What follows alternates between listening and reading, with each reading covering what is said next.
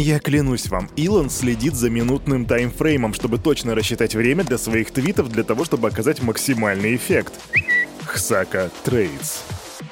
Салют, Криптусы! Привет, Крипто братва! Кирюха здесь и команда Криптус желает вам потрясающего настроения. Добро пожаловать в эту среду 2 ноября. Дай угадаю, тебя угораздило нажать на play, и теперь ты вынужден слушать Daily Digest. Ну что ж, тогда у нас здесь будет все как всегда. Сперва будет распаковка рынка, а потом обзор новостей, где я расскажу тебе о мистике и деньгах, о том, что такое мастер чейн и о новом шаге от Степан. Все это буквально через парочку мгновений сразу после странички нашего нашего классного спонсора. Крипто-кошельков много, но команда Cryptus ставит лайк лишь одному — мобильный DeFi кошелек OneInch. Здесь ты можешь покупать криптовалюту с помощью обычной банковской карточки. Ну и, конечно же, хранить, пересылать и обменивать свои токены по максимально выгодным курсам с доступом ко всем децентрализованным биржам. Расширь свои криптогоризонты с мобильным DeFi кошельком OneInch. Качай на Android и iOS. Ссылка в описании. А теперь к распаковке. Ну что ж, с вашего позволения позвольте сделать ставочку. Ставочка сегодня моя будет 20 100. Заходим на Crypto Bubbles, и я вижу, что тон растет на 9,7%, Wemix на 15,8%, но что еще? Санд дает минус 4%. Вообще по минусам сегодня их гораздо больше, чем плюсов, но плюсы гораздо жирнее, чем минусы, если вы поняли, о чем я. Если приглядеться, то самый большой минус дает у нас Clay минус 5% и Lunce минус 4,9%. Ну да, кто еще следит за Лунс? А теперь время истины, дорогие друзья. Биткоин 20 528, Кирюха очень сильно ошибается, ошибается аж на целых почти что 450 баксов. Эфириум 1593 доллара. Капа рынка ни туда, ни сюда. 1 триллион и 19, 18-19 миллиардов. При доминации биткоина 38,7%. Ну что, дорогие друзья, присаживайтесь, пристегивайтесь и переходим к новостной ленте. Фу. Итак, дорогие друзья, 2 ноября 2022 года. Давайте-ка познакомимся с этим днем. По информации, которая у нас есть, за этот год только было украдено 3 миллиарда долларов с криптопространства. Объемы торгов на криптобиржах упали до 23-месячного минимума, а золото, пускай хоть это и не крипта, уже седьмой месяц подряд закрывает красной свечкой. Кто-то говорит, что впереди нас ждет рост, кто-то говорит, что впереди нас ждет падение, а Кирюха, как всегда, говорит «поживем увидим» и идем дальше. И идем мы к нашей первой новости. А по традиции первая новость у нас начинается с Россиюшки. Правительство Российской Федерации рассмотрит возможность использования блокчейн-платформы, которая называется MasterChain, в сфере государственного управления. Вот чтобы заново не создавать, как раз берем и пытаемся понять ее возможности применения. Так заявил глава Минцифры Максут Шадаев. Самый большой вопрос, который тут возникает у большинства криптонов, а что за мастер чин-то такой? На самом деле, в рамках Daily Digest мы никогда эту тему не поднимали, поэтому сегодня я тебе расскажу. Блокчейн-платформа MasterChain, она предназначена для передачи между участниками цифровых ценностей и информации о них, то бишь, ну, типа это просто блокчейн. Создает все это великолепие так называемая ООО системы распределенного реестра. И, чтобы ты понимал, у них есть достаточно далекая история, им уже более трех лет. А Еще в октябре 2019 года они получили сертификат от ФСБ Российской Федерации о том, что используют э, российские стандарты криптографии и соответствуют всем требованиям информационной безопасности.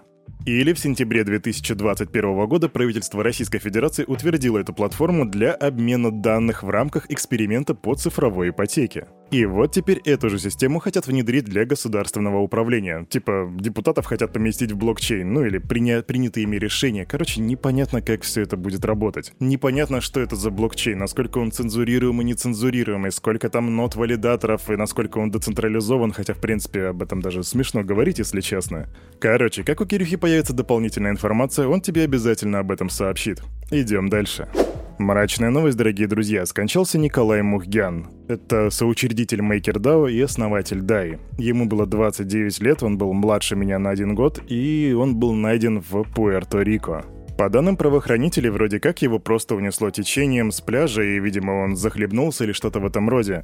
Но тут история попахивает некоторой мистикой, некоторой конспирацией, потому что за день до этого программист написал странный пост в Твиттере, где он сказал, что ЦРУ и Моссад вроде как намерены замучить его до смерти. Причем что-то подобное он пишет уже не в первый раз, потому что еще в августе он предположил, что его преследуют спецслужбы, поскольку он представляет угрозу картелю центральных банков. Если попытаться разобраться в этой истории, то там действительно вроде были какие-то моменты, но их можно было спихнуть просто на случайности, по типу у него вроде как то дерево упало рядом с домом, то трубопровод был поврежден, то что-то в этом роде. Насколько это все правда, неизвестно, но люди, которые его знали, говорили о нем, что он очень талантливый и хороший человек. И вот это место Пуэрто-Рико, знаете, оно как будто бы притягивает криптонов. Ребята, никогда не ездите в Пуэрто-Рико, потому что там еще в 2021 году на побережье в Тихом океане утонул ранний инвестор в биткоин, которого звали Мирча Попеску. Видимо, Пуэрто-Рико — это такая черная точка для всех криптонов.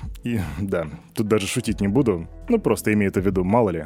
Покойся с миром, Николай. Вчера мир, к сожалению, потерял еще одного достойного криптона.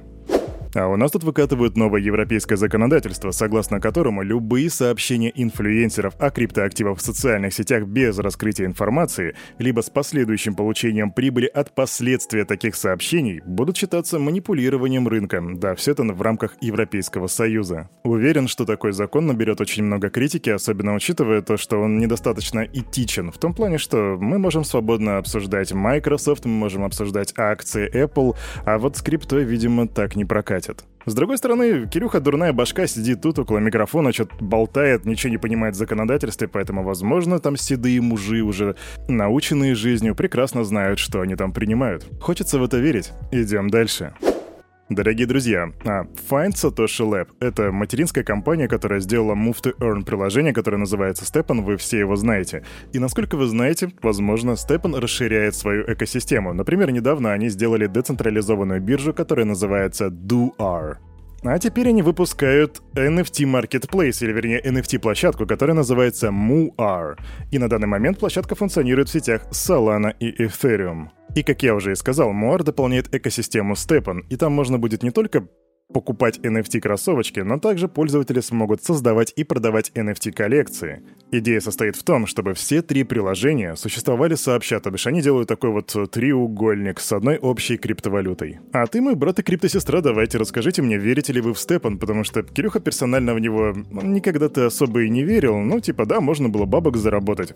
А вот теперь, когда как бы все козыря уже раскинуты, что от них ждать? Но, видимо, у них есть план, они его придерживаются, они делают какую-то экосистему, систему, посмотрим, что будет дальше. Пиши мнение в комментах.